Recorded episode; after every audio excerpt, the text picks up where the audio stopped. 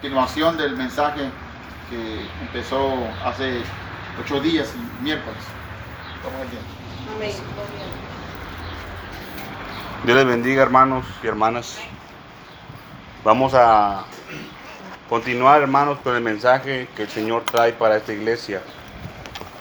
Estamos sobre el asunto de la armadura de Dios. Vamos a ir al libro de Efesios,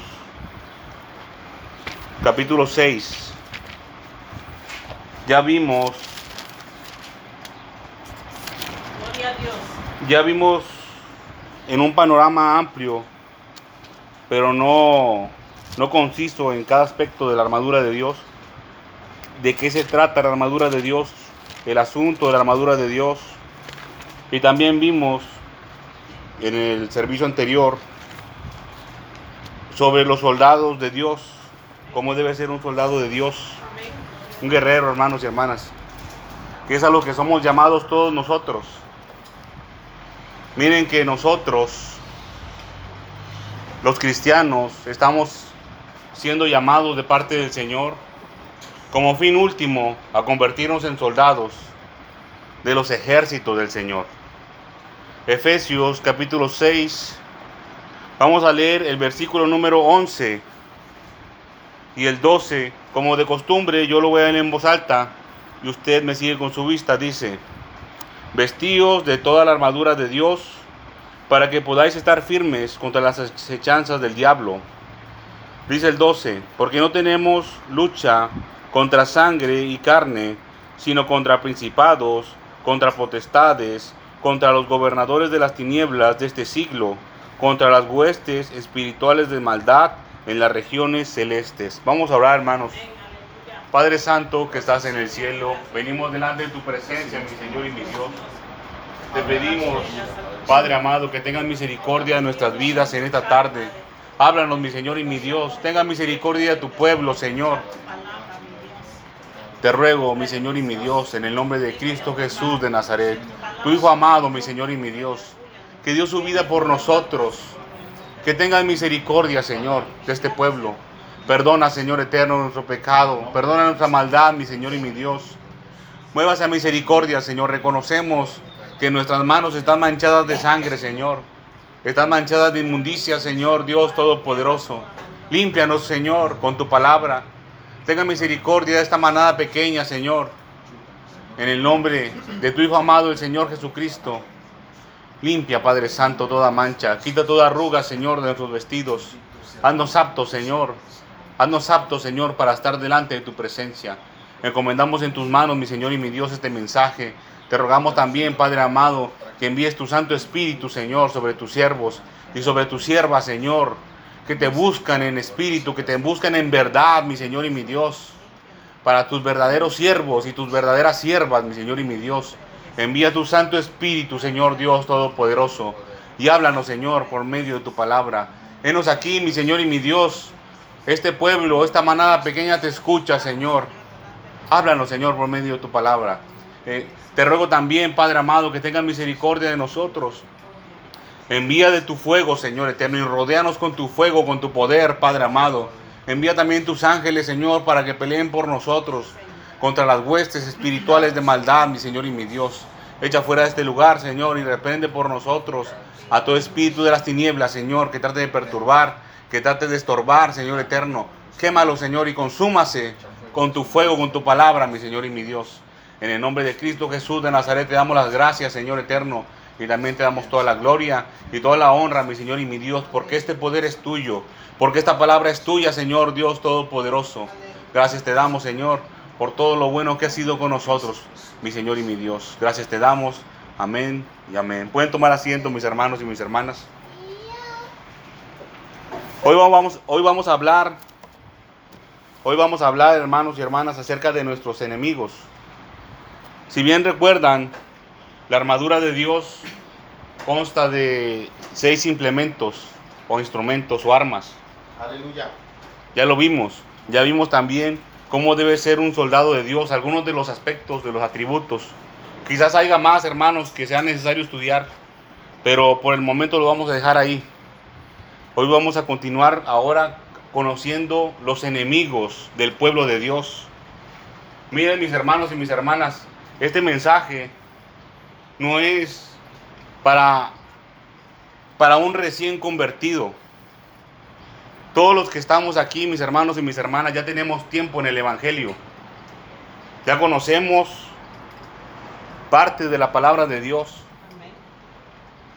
Los que estamos aquí ya debemos de haber cumplido con lo que dice Juan capítulo 1, versículo 11 en adelante hasta el 12 o el 13, sobre lo que es ser un, hecho un hijo de Dios. Los que estamos aquí, mis hermanos y mis hermanas, ya debemos de ser pueblo de Dios y también debemos de tener las pruebas legales de que somos hijos de Dios. Yo no estoy diciéndole ni le estoy animando en su corazón de que todos los que están aquí son hijos de Dios, no.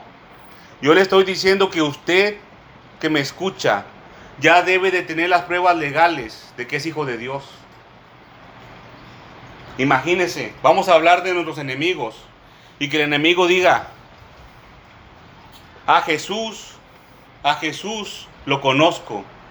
Imagínese que un diablo se le pare enfrente y le hable por medio de una persona y le diga, a Jesús lo conozco.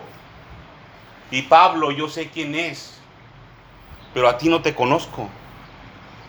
¿Por qué? Porque no tiene las pruebas legales de que es hijo de Dios.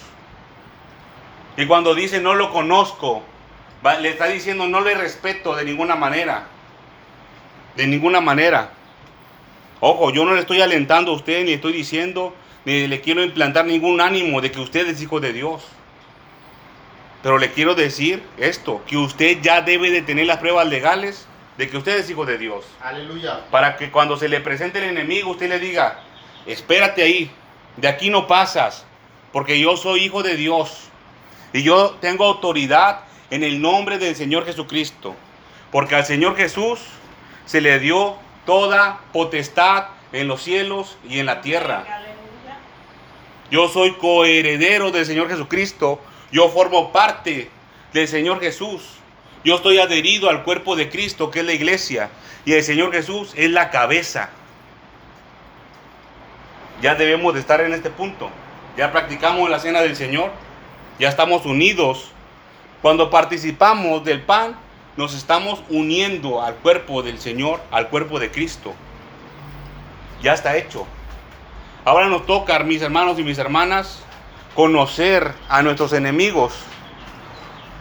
Dice el versículo 12, porque no tenemos lucha contra carne y sangre.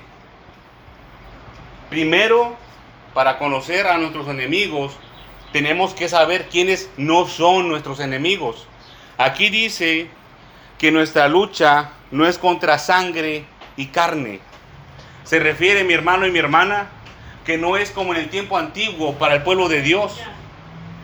La lucha, nuestros enemigos no son seres humanos, no son personas. Nuestros enemigos, nuestros enemigos no son nuestros semejantes. Mi enemigo no es el pastor. Mi enemigo no es el hermano Fernando. Mi enemigo no es la hermana Tere. Mi enemigo no es la hermana Cuquita. Mi enemigo no es el hermano Fernando. Mi enemigo no es la hermana Janet. Mi enemigo no es la hermana Perla. Mi enemigo no es ninguna persona, no es sangre y no es carne. Y la palabra de Dios aquí mismo nos dice quiénes son. Dice, nuestra lucha no es contra sangre y carne, sino contra... Nos está diciendo quiénes sí son nuestros enemigos. Dice aquí, principados, contra potestades, contra gobernadores de las tinieblas de este siglo, contra huestes espirituales de maldad en las regiones celestes. Tenemos cuatro enemigos. Todo soldado de Dios tiene cuatro enemigos. También todo aquel que participa y que es pueblo de Dios tiene estos mismos cuatro enemigos, aunque no sea soldado de Dios, aunque no sea siervo de Dios. Si usted es ciudadano de la patria celestial, estos son sus enemigos también. Principados, potestades, gobernadores de las tinieblas de este siglo y las huestes espiritual en la, las huestes espirituales de maldad en las regiones celestes. Esos cuatro son nuestros enemigos. ¿Quiénes son? ¿Qué son? Vamos a conocerlos, mis hermanos y mis hermanas. Tenemos que conocer muy bien cada uno de ellos. Vamos a hablar ahora acerca de los principados. Los principados. ¿Alguien tiene una idea de qué es un principado?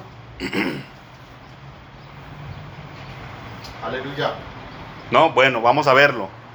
Un principado. Perdón, ¿cómo dijo? Yo pienso que es el diablo. Pero el diablo es el diablo, pero ¿qué es un principado? Principado.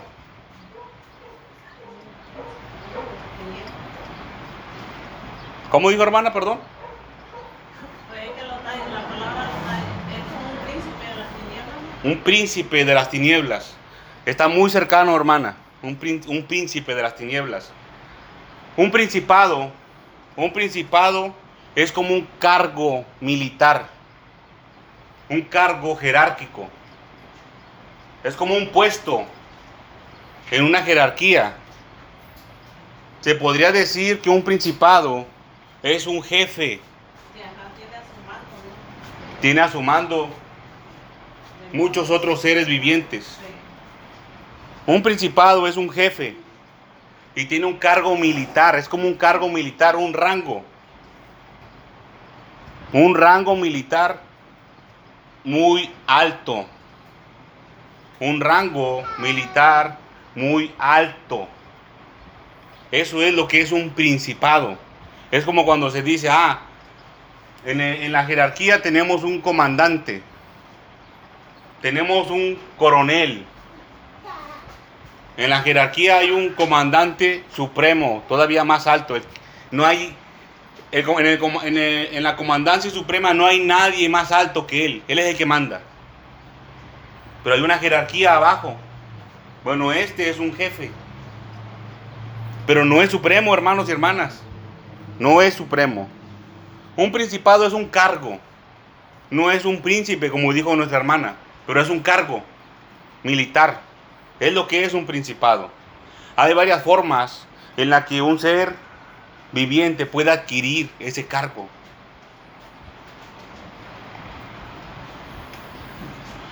Los principados, los principados del enemigo lo ejercen seres vivientes. Vamos a hablar de los principados del enemigo, porque también hay principados que son del Señor Dios Todopoderoso. Aleluya. Así como hay cargos militares, vamos a decirlo así, de aquí, de México, del ejército mexicano, hay un coronel mexicano. Así también Estados Unidos tiene un coronel, pero es americano, estadounidense. Y también así Rusia tiene un coronel, un coronel ruso. De igual de esta, de esta misma manera hay un principado que es de las tinieblas del reino de las tinieblas. Y hay un principado, o varios principados, mejor dicho, que son del reino de los cielos. Vamos a hablar de los principados del reino de las tinieblas. Muy probablemente estos principados lo ejercen principalmente ángeles caídos. Ángeles que en la antigüedad estuvieron bajo el mando del Señor Dios Todopoderoso directamente. Eran ángeles de altos, de altos rangos, de altos cargos, de mucho poder también. De mucho poder. ¿Queda claro, hermanos y hermanas, que es un principado? Aleluya. Ojo, no estoy diciendo que es un ángel. Yo les estoy diciendo quiénes ejercen ese cargo. Es un cargo el principado. Vamos a decirlo que hay una, que hay una silla que dice que es principado. Ahí se sienta un ángel. Muy probablemente son los ángeles caídos de los que habla Génesis 6. Vamos a ir al libro de Mateo, capítulo 12. Mateo, capítulo 12. El hermano Fernando hizo un comentario hace un momento cuando pregunté acerca de los principados. Él dijo que era el diablo, Satanás, el enemigo no es, no es, pero ejerce, él ejerce un principado. Vamos a ir a Mateo capítulo 12, versículo 22. Mateo 12, versículo 22.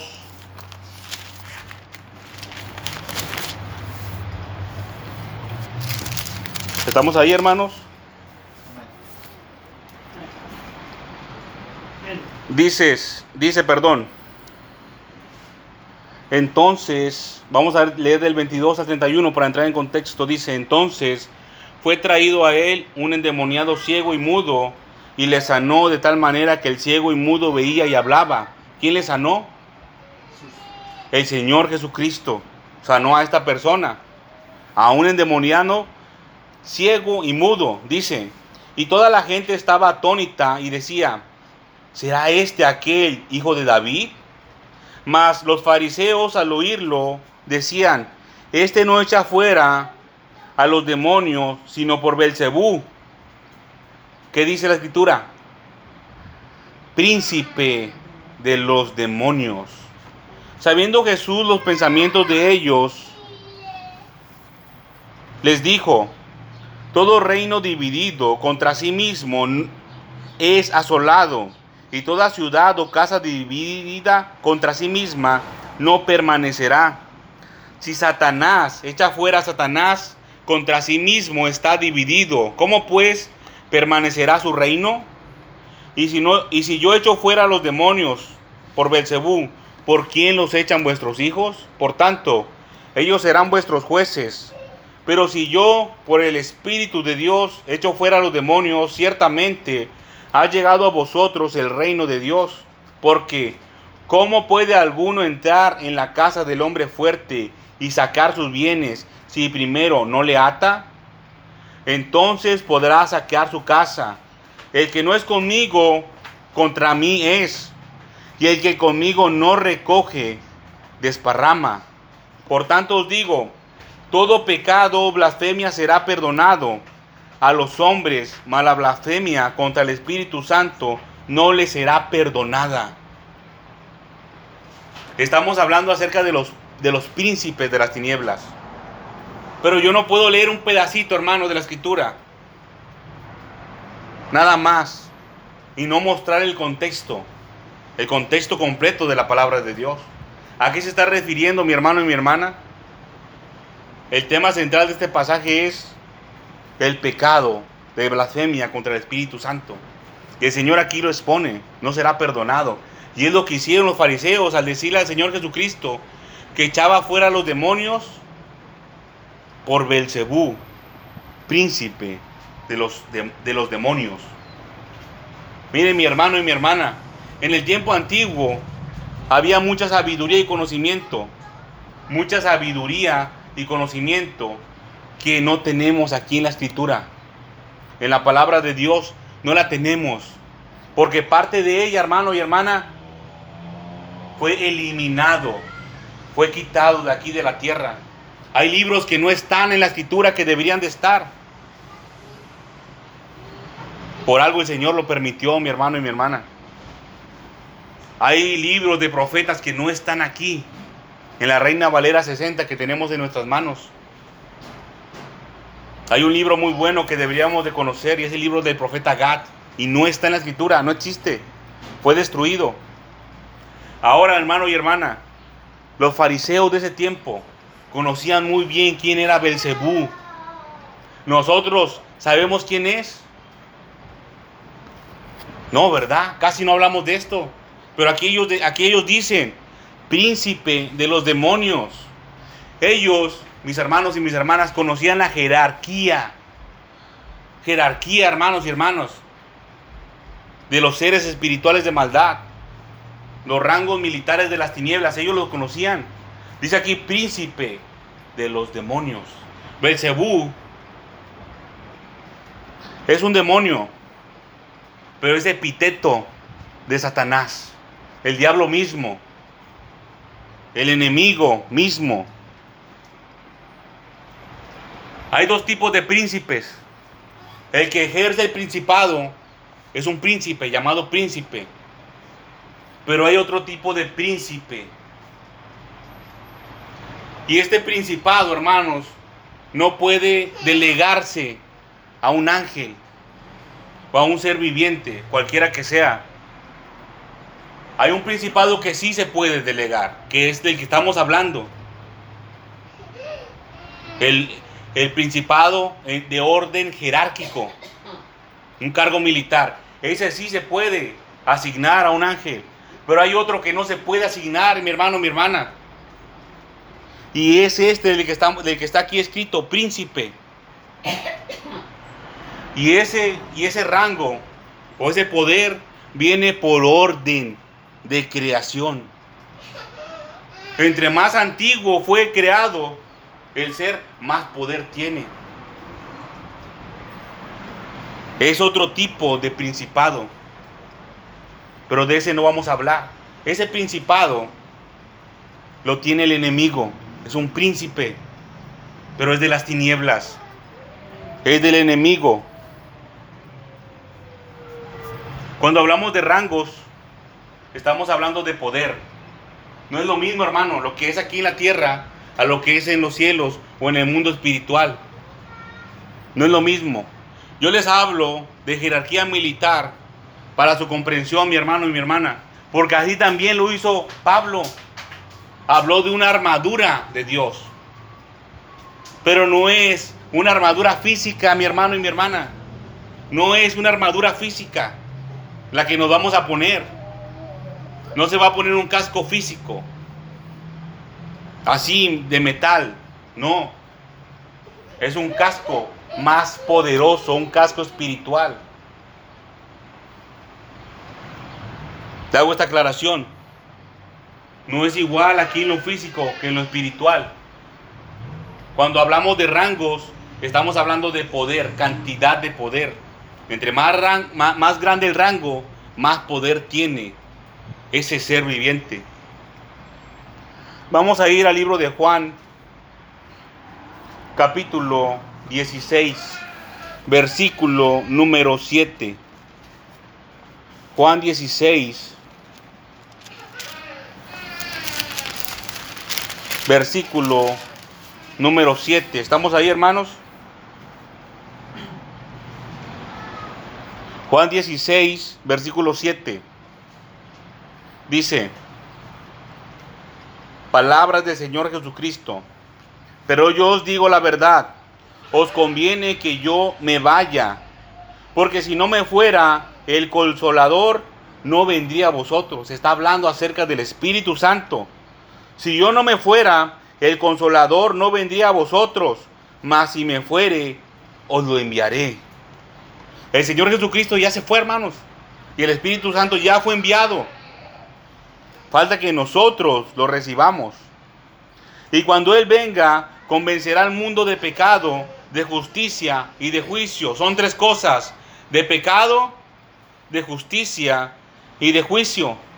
Y mire cómo es el Señor Jesús, que todavía nos explica. Versículo 9 dice, de pecado, por cuanto no creen en mí. Ese es un pecado, el más grave. De pecado porque no creen en mí. De justicia, por cuanto voy al Padre y no me veréis más. Es justo. Dice el 11, versículo 11. Y de juicio, por cuanto el príncipe de este mundo ha sido ya juzgado.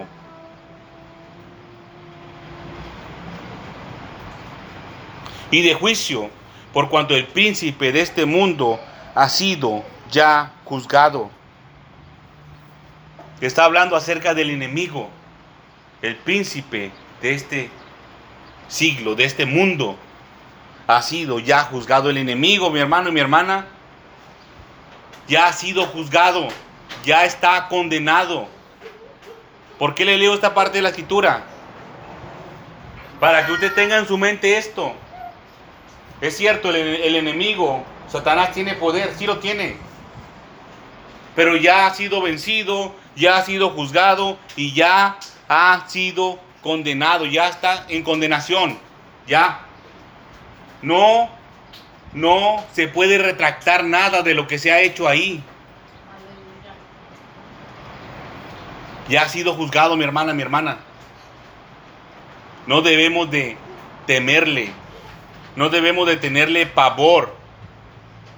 No vaya a ser que usted no quiera pelear en los ejércitos del Señor porque le tiene miedo al enemigo. De ninguna manera eso no debe ser así.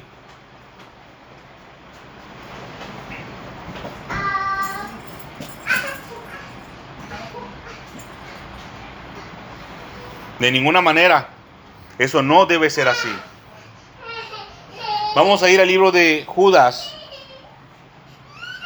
versículo 6. Judas, versículo 6.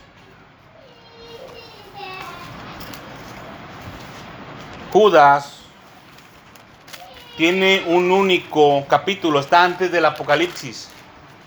Antes del Apocalipsis. Tiene solamente un capítulo, es una carta corta, pero llena de mucho conocimiento. ¿Les quedó claro, mis hermanos y mis hermanas, quién es el príncipe de este siglo? Aleluya. Les quedó, el Señor Jesucristo nos dijo que Satanás no puede echar fuera a Satanás. No puede. Entonces que si alguien echa fuera a un demonio, es por medio del poder de Dios. Eso es para grabarlo en nuestra mente. Es conocimiento del cielo. Ponga atención mi hermana y mi hermana. Judas, en versículo 6. Vamos a volver al tema principal, que es los principados, de los que vamos a hablar. Ya conocimos al príncipe de los demonios. Ya sabemos quién es. Y ya sabemos que él ya ha sido juzgado. Judas 6. Al 7 vamos a leer, dice.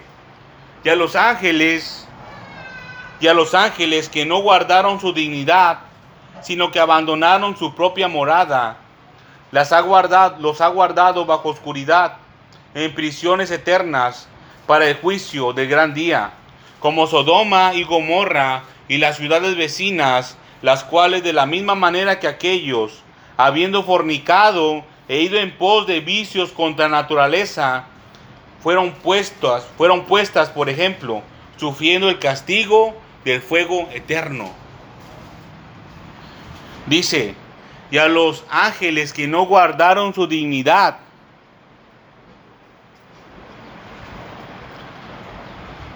sino que abandonaron su propia morada.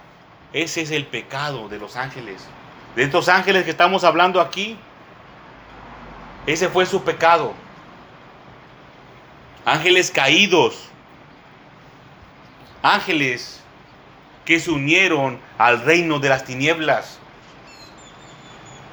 Dice el 6, a los ángeles que no guardaron su dignidad.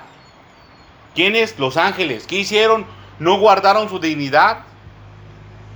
Más aparte, más aparte dice aquí que abandonaron su propia morada.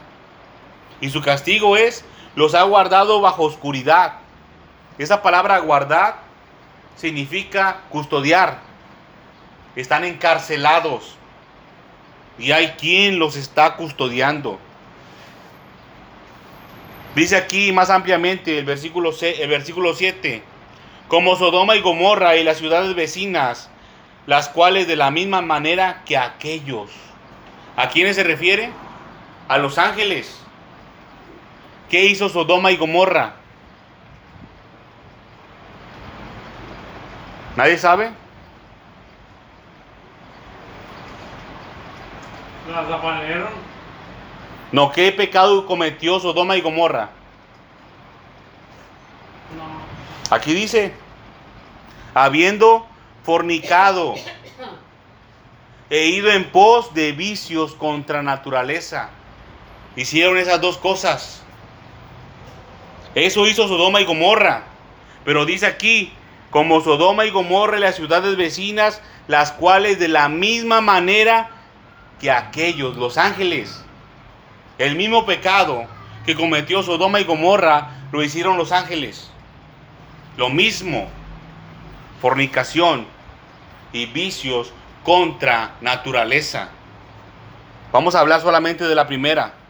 Lo otro lo dejamos para otro estudio acerca de los ángeles caídos.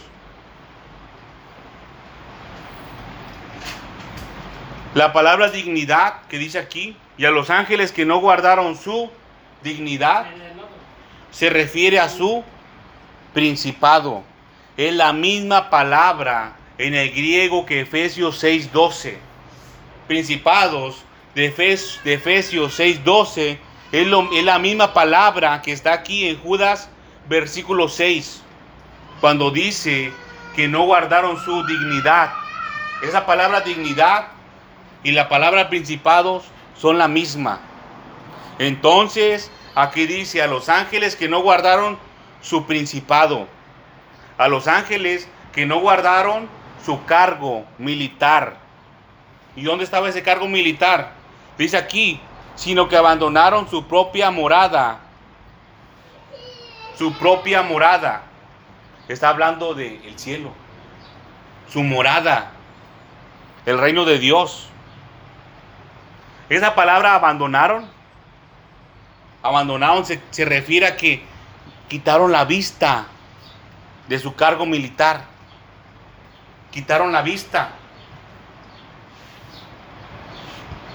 ¿Qué podemos decir que estamos haciendo cuando estamos viendo algo? Poner la vista. Estamos custodiando. Ellos dejaron de ejercer su principado. Dejaron de cuidarlo. E y fueron, hicieron lo que hizo la ciudad de Sodoma y Gomorra. Lo mismo. De cierta manera, hermanos, podríamos decir que esos ángeles que tenían un cargo alto en el reino de los cielos, despreciaron, despreciaron el servicio al Señor. Despreciaron el servicio al Señor. Tenga cuidado, mi hermana y mi hermano, de no cometer ese mismo pecado. Y usted dirá, pero si no dice eso ahí, Rodolfo, eso no dice ahí que despreciaron al Señor, no lo dice.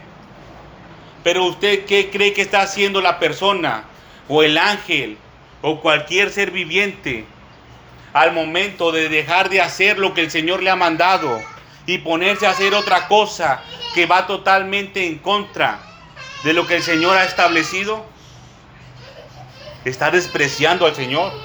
Eso es lo que está haciendo. Acuérdense, dignidad que dice aquí se refiere al principado. No guardaron su principado. Abandonaron, sino que abandonaron su propia morada. Y los ha guardado bajo oscuridad. Los ha puesto en prisiones. Aquí dice en prisiones eternas. Vamos a ir al libro de Segunda de Pedro, capítulo 2, un poquito para atrás, hermanos. Versículo 4. Aquí Pedro está hablando del mismo asunto que Judas. Segunda de Pedro capítulo 2 versículo 4 dice, porque si Dios no perdonó a los ángeles que pecaron, ¿cuál fue su pecado de los ángeles? No guardar su principado, no guardar lo que el Señor les encomendó hacer, ir en contra de lo que el Señor había establecido, despreciar el servicio al Señor. Eso fue lo que pecaron los ángeles. Los ángeles que cayeron. Pero si Dios no perdonó a los ángeles que pecaron, sino que arrojándolos al infierno, los entregó a prisiones de oscuridad.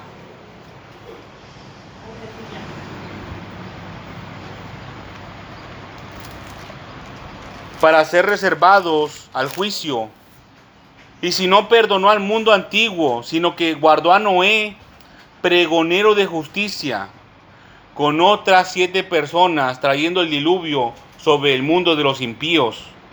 Y si condenó, dice, y si condenó por destrucción a las ciudades de Sodoma y Gomorra, reduciéndolas a cenizas y poniéndolas de ejemplo a los que habían de vivir empíamente. Lo mismo, hermanos.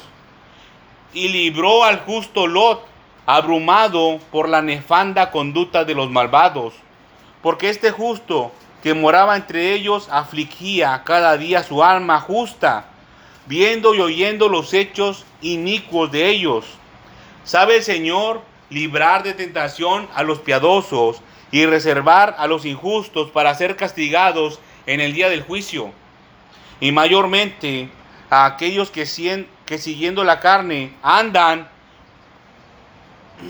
en concupiscencias, inmundicia y desprecian el señorío. Perdón hermanos, que la garganta ya no me da a veces, disculpen. Dice, y mayormente aquellos que siguiendo la carne andan en concupiscencia y inmundicia y desprecian el señorío. Menospreciaron, hermano, estos ángeles, el servicio al Señor. ¿Y cómo? Así como está aquí escrito. Siguiendo la carne, andando en fornicación. Ese fue el pecado de los ángeles, mis hermanos y mis hermanas. Vamos a ir a Génesis capítulo 6. Génesis capítulo 6. Pedro estaba hablando acerca de este pasaje, Génesis capítulo 6.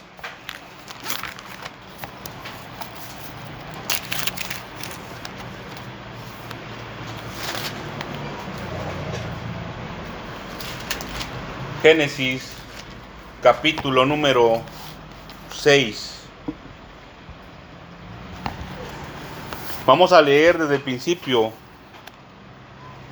hasta el versículo 4 dice, aconteció que cuando comenzaron los hombres a multiplicarse sobre la faz de la tierra y les nacieron hijas, que viendo los hijos de Dios, grave eso en la mente que dice los hijos de Dios, que las hijas de los hombres eran hermosas, tomaron para sí mujeres, escogiendo entre todas y dijo el Señor, no contenderá mi espíritu con el hombre para siempre, porque ciertamente él es carne, mas serán sus días 120 años.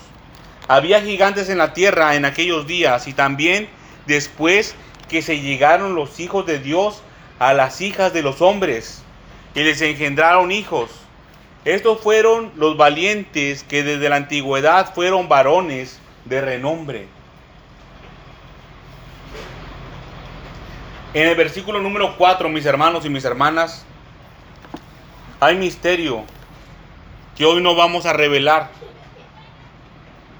Cuando habla aquí que estos fueron los valientes que desde la antigüedad fueron varones de renombre, se está refiriendo a un grupo de seres vivientes especiales, especiales, que hoy no vamos a hablar de ellos, pero sí de lo que hicieron estos ángeles.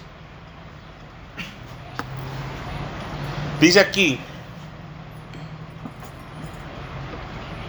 versículo 2, que viendo los hijos de Dios que las hijas de los hombres eran hermosas, tomaron para sí mujeres escogiendo entre todas. Hay una controversia en este pasaje, hermanos y hermanas. Hay una controversia grande acerca de los hijos de Dios que habla aquí. Hay ciertas doctrinas que no aceptan que los hijos de Dios que se habla aquí en esta parte de la escritura, Génesis 6, versículo 2, dicen que no son ángeles. Hay doctrinas, hay iglesias que dicen que los que están aquí describiendo no son los ángeles de Dios, que eran de Dios. Dicen que no son, pero vamos a ver con la palabra de Dios que sí son.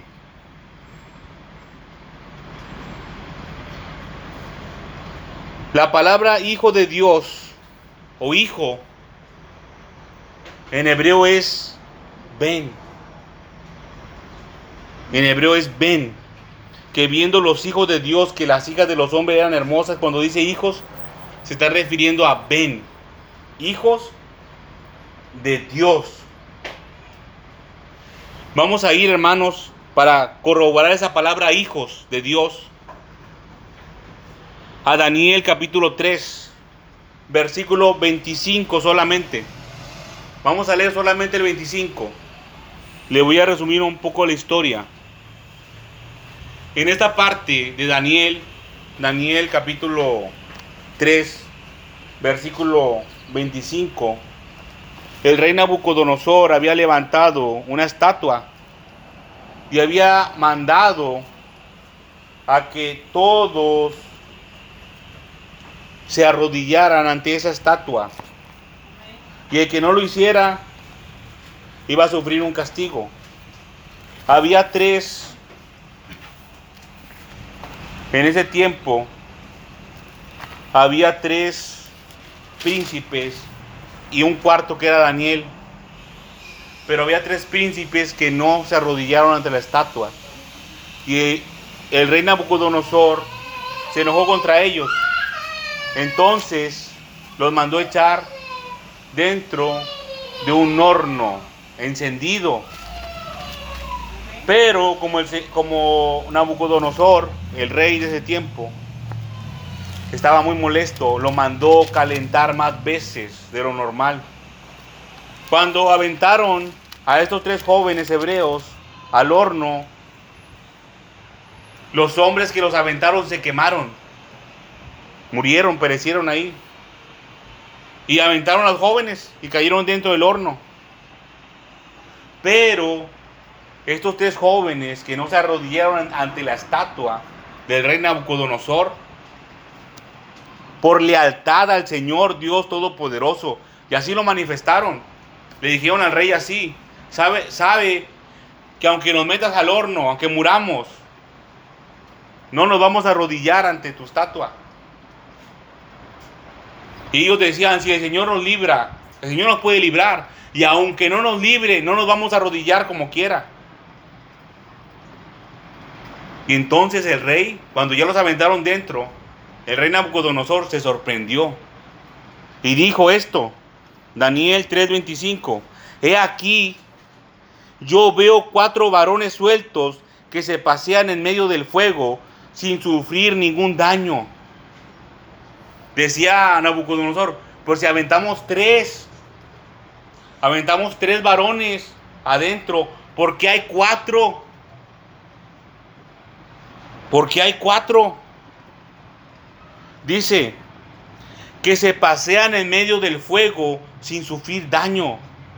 El rey Nabucodonosor miró que había cuatro personas dentro del horno y que el fuego no les hacía nada. Dice, y el aspecto del cuarto, el aspecto del cuarto, no dijo el nombre porque no lo sabía. Él conocía a Sadrach, a Mesach y a Abednego. Él conocía a los tres jóvenes hebreos. Porque un versículo, versículo, un versículo antes, el, el rey Nabucodonosor lo puso bajo los negocios de las provincias. Él sabía quiénes eran esos tres jóvenes, los conocía bien. El rey conocía también quién era Daniel. Entonces, no dijo ahí, y Daniel, porque él sabía quién era, sabía que el que estaba ahí adentro no era Daniel. Y conocía de los tres que estaban ahí adentro quiénes eran cada uno en particular. Dice, y el aspecto del cuarto es semejante a hijo de los dioses. Esa palabra hijo, mi hermano y mi hermana, está escrito en el lenguaje caldeo. En el lenguaje caldeo. No está en hebreo. Está en caldeo. Nabucodonosor no dijo, ven Elohim. Él no dijo eso en hebreo. No. Pero se hizo una traducción del caldeo al hebreo. Y es exactamente la misma palabra que está en Génesis 6 cuando dice hijos de Dios. Ven. La palabra que está en hebreo, ven. Hijos de Dios en Génesis 6. Y aquí el rey Nabucodonosor dice, el aspecto del cuarto es semejante a hijo de los dioses. Mire mi hermano y mi hermana, cómo en este tiempo, en este tiempo hay doctrinas, hay iglesias enormes, llenas de gente, que dicen que lo que está en Génesis 6 no son ángeles, que los hijos de Dios eran hombres, así carne como nosotros. Y mire cómo este hombre que en este tiempo, cuando dijo estas palabras, el rey Nabucodonosor, Daniel 3:25, ese hombre en ese tiempo era un hombre impío, malvado, sanguinario. Y él, mire, mi hermano y mi hermana, ese hombre malvado, sanguinario, conocía cómo era el aspecto de un ángel. Él lo conocía. Él no, él no era hijo de Dios, no era israelita. No, estaba súper lejos de eso. Y él conocía cómo era un ángel. Nosotros sabemos cómo es un ángel. ¿Lo sabemos distinguir? Deberíamos. Porque si ese hombre en ese tiempo, en su condición como él estaba, lo sabía, para nosotros debía ser vergüenza no saberlo y no conocer cómo es un ángel. Vamos a ir, mis hermanos y mis hermanas, a Daniel capítulo 10. Aquí mismo en Daniel, pero en el capítulo número 10. ¿Estamos entendiendo, mis hermanos y mis hermanas? Amén. Estamos hablando acerca de los principados. Y yo les dije que muy probablemente eran ángeles.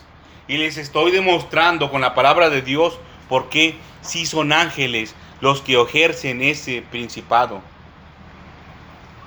Vamos a ir a Daniel capítulo número 10, versículo número 10. Daniel 10, 10. Vamos a ver, perdón, vamos a ver acerca de los príncipes de las tinieblas, pero también acerca de los príncipes del reino de los cielos. Daniel 10:10. 10. Yo les dije, mis hermanos y mis hermanas, al principio, que hay dos, hay dos tipos de príncipes, los del reino de las tinieblas y los del reino de los cielos. Así como hay un coronel mexicano, un coronel ruso, un coronel, coronel americano de la nación que sea. En este caso, solamente hay dos. Hay dos reinos, las tinieblas y el reino de la luz. Dice Daniel 10:10, 10, he aquí, he aquí, una mano me tocó e hizo que me pusiese sobre mis rodillas y sobre las palmas de mis manos. Y me dijo, Daniel, varón muy amado, está atento a las palabras que te hablaré y ponte en pie, porque a ti he sido enviado ahora. Perdón. Mientras hablaba esto conmigo, me puse en pie temblando. Dice versículo número 12. Entonces me dijo, Daniel, no temas, porque desde el primer día que dispusiste tu corazón a entender y a humillarte en la presencia de Dios, fueron oídas tus palabras, y a causa de tus palabras yo he venido. Aleluya. Este no es el asunto, mi hermano, pero grábeselo en la mente. Si usted hace lo que hizo Daniel, sus palabras también van a ser oídas en los cielos.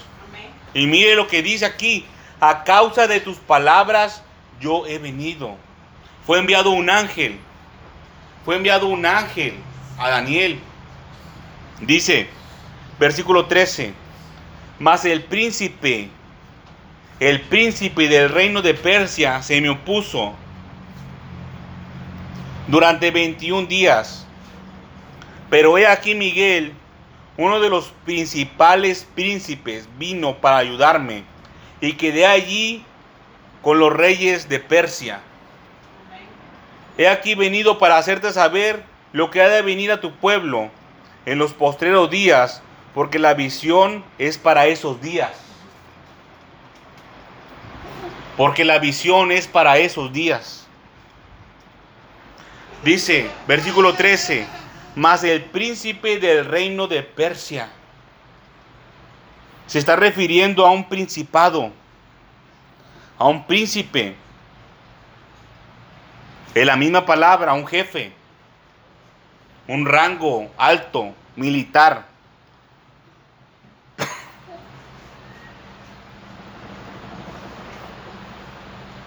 Ahí está, más el príncipe del reino de Persia. Es un ángel caído, un ángel caído. Dice, se me opuso durante 21 días, pero he aquí Miguel. Aquí el ángel Gabriel, porque es el ángel Gabriel el que le habló a Daniel. Está dando, está revelando mucho misterio. Dice, he aquí Miguel, dijo el nombre. Miguel, uno de los principales príncipes. Son dos palabras, no es la misma, dos palabras, principales príncipes.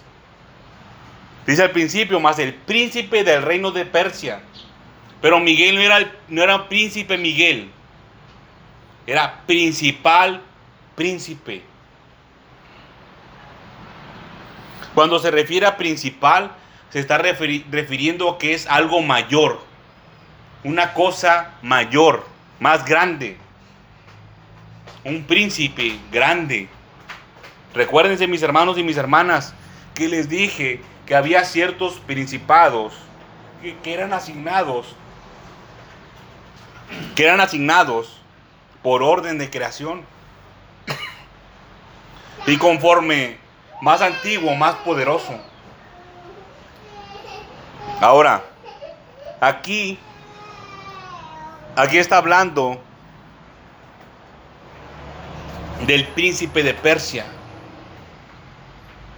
¿Qué sabemos de Persia? ¿Qué era Persia? ¿Perdón? Era un imperio.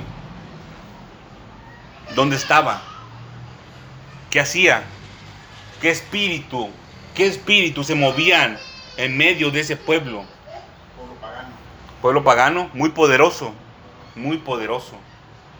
En ese, en ese pueblo, en, ese, en esa nación,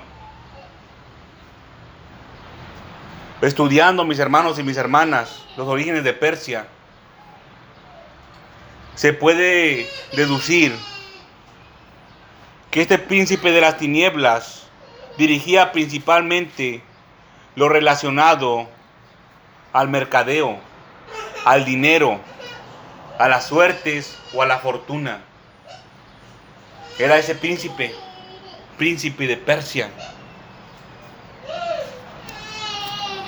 Dice el versículo 20, aquí mismo en 10. Él me dijo, ¿sabes por qué he venido a ti? Pues ahora te ruego, pues ahora tengo, perdón, que volver para pelear con el príncipe de Persia.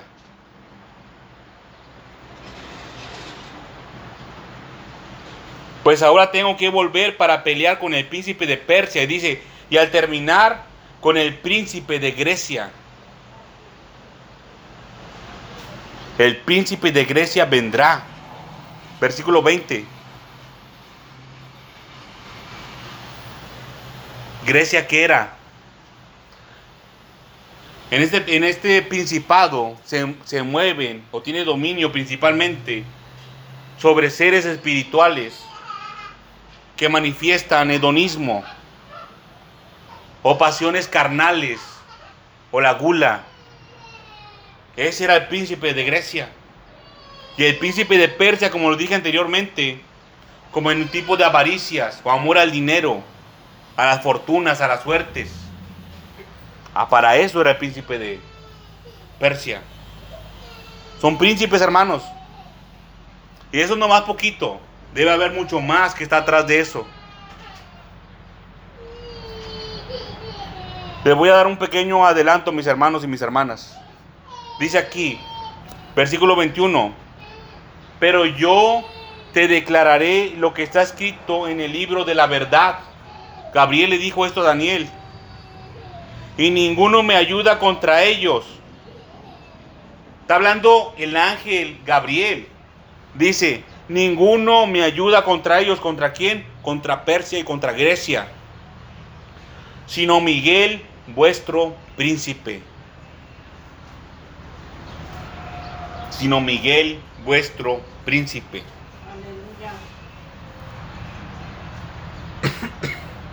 Miguel, principal príncipe de los ejércitos del Señor, estaba peleando y está peleando por el pueblo de Dios. Es un príncipe que ha sido asignado al pueblo de Dios. Ahora, le voy a hacer una pregunta a usted que me escucha. ¿Usted es pueblo de Dios? Amén. Aleluya. Entonces Miguel pelea por usted. Si usted es pueblo de Dios, dice, sino a Miguel, vuestro príncipe, vuestro jefe de ángeles asignado. Vamos a ir, mis hermanos y mis hermanas, para terminar a Apocalipsis, capítulo número 12. Apocalipsis, capítulo número 12. Porque es un jefe, un príncipe. Aquí se lo voy a mostrar, como si es un jefe un principado. Apocalipsis capítulo número 12, versículo número 7. Dice, después hubo una gran batalla en el cielo. Dice, Miguel y sus ángeles luchaban contra el dragón. Miguel y sus ángeles luchaban contra el dragón. ¿Cuál fue el pasaje de la escritura que leímos antes que este? ¿No Miguel? ¿Qué pasaje? ¿Qué libro? Daniel. ¿Y en qué parte de la escritura está Daniel? ¿En el Nuevo Testamento o en el Antiguo Testamento? En el Antiguo Testamento está Daniel. ¿Y Apocalipsis en dónde está? ¿En el Nuevo Testamento o en el Antiguo Testamento? En el Nuevo Testamento. Miles de años después fue escrito esto. Dice, Miguel y sus ángeles luchaban contra el dragón.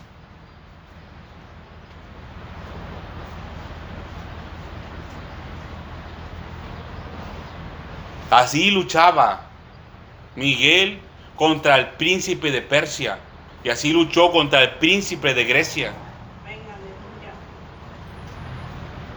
Con ángeles a su cargo. Eso es un príncipe. Pero ahora, un príncipe de las tinieblas. Vamos a continuar, dice. Y luchaban el dragón y sus ángeles. ¿Quién es, quién es el dragón? El diablo. ¿Y qué es él? Un príncipe también. Estaban dos príncipes aquí peleando. Dos jefes de ángeles.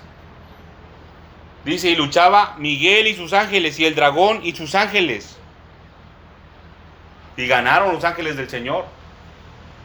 Gloria a Dios. Entonces, así como hay príncipes del reino de los cielos, también hay príncipes del reino de las tinieblas.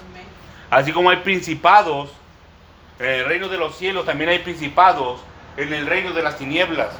Y los ejercen ángeles. Ángeles los ejercen. Y tienen bajo su mando más ángeles. Más ángeles. Nosotros, mis hermanos y mis hermanas, los que nos estamos disponiendo para convertirnos en soldados del Señor, para convertirnos en soldados de Dios, vamos a luchar contra esto, contra príncipes de las tinieblas. Porque nuestra lucha no es contra sangre y contra carne, sino contra principados, Amén. contra potestades, contra gobernadores de las tinieblas de este siglo, contra huestes espirituales de maldad en las regiones celestes. Nuestra lucha, nuestra pelea, nuestros enemigos son estos príncipes del reino de las tinieblas. Esos son. Ya los conocemos. Ahora, ya sabemos que también hay príncipes en el reino de los cielos. Y hay un principal príncipe que es Miguel y que pelea por el pueblo de Dios. A favor del pueblo de Dios.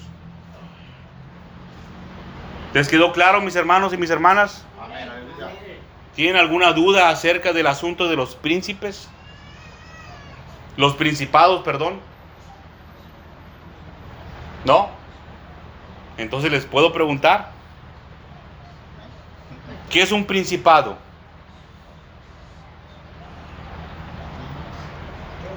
¿Nadie sabe? Me, me dijeron que ya estaba todo claro. Un puesto Militar. militar. Lo más cercano que nosotros podemos describirlos como un puesto militar. Y es un jefe. Un puesto alto, un alto rango militar. Que tiene gente a su mando. Tiene gente a su mando, muy bien. En este caso, como estamos hablando de los príncipes de las tinieblas, pues tiene ángeles de las tinieblas. Que es un príncipe. Es el que ejerce el principado. Hay dos tipos de príncipes, dos tipos de principados. Hay unos que se pueden delegar y otros que no. Como en el caso del enemigo y también como en el caso de Miguel, un principal príncipe. Hay misterio en esas palabras, mis hermanos y mis hermanas. Vamos a ponernos sobre nuestros pies. Vamos a darle gracias al Señor por su palabra y por el mensaje del día de hoy, mis hermanos y